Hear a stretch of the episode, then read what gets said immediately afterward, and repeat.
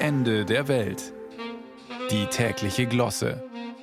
Ein Podcast von Bayern 2. Es soll ja für Firmen diverse Möglichkeiten geben, um sich die Angestellten gefügig zu machen. Naheliegend, aber kostenintensiv, die Leute besser bezahlen. Deutlich günstiger, gratis Kantinen Leberkas für immer, egal wie dick die Scheibe. Oder, und das ist am billigsten, man lädt die Mitarbeitenden einmal im Jahr zum gruppendynamischen Teambuilding-Event. Wer jetzt an viril aufgeladene Betriebsfeiern und bräsige Kegelabende denkt, liegt nicht ganz falsch. Mit schwerem Geschütz auf kleine Kerle schießen, das vereint. Wo es doch sonst eher umgekehrt ist und die vielen Winzlinge auf der Sachbearbeiterebene von großen Männern herumgeschoben werden. Und so ein Firmenfest, hm, was bringt die Menschen zuverlässiger zusammen als ein paar hochkalorische Cocktails, kombiniert mit heimeligem Knie an Knie auf betriebsseitig zur Verfügung gestellten Barhockern aus den 80ern.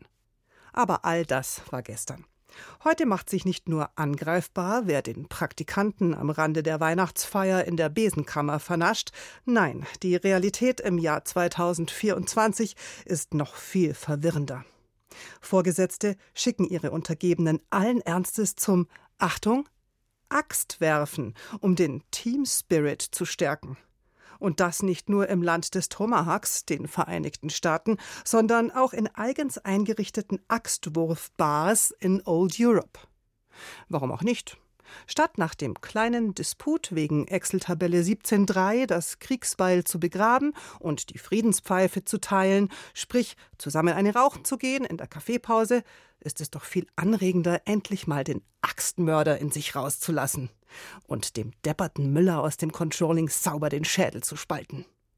Natürlich nur in Gedanken. In echt wäre der Preis für das fein filetierte Müllergehirn wohl schwer zu kalkulieren. Verkraftbare Standpauke oder fristlose Kündigung, beides drin. Je nachdem, wo der Müller halt angesiedelt war im Organigramm. Wo soll das alles enden? Wie werden gruppendynamische Maßnahmen künftig aussehen, etwa im Gesundheitssektor? Werden entkräftete Pfleger eitle Chefchirurgen ins eigene Messer laufen lassen? Oder bei der Bahn müssen Lokführer mit verbundenen Augen Weichen stellen für die Kollegen von der Fahrdienstleitung?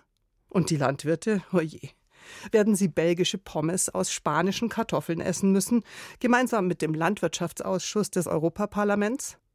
Da scheint das gemeinschaftliche Axtwerfen harmlos. Und früher oder später kommt ja doch alles aus den USA hierher. Es ist wohl also nur noch eine Frage der Zeit, bis das Teambuilding-Event Lustiges Schießen mit Großkaliber Langwaffen to make our Firma great again auf dem Programm steht.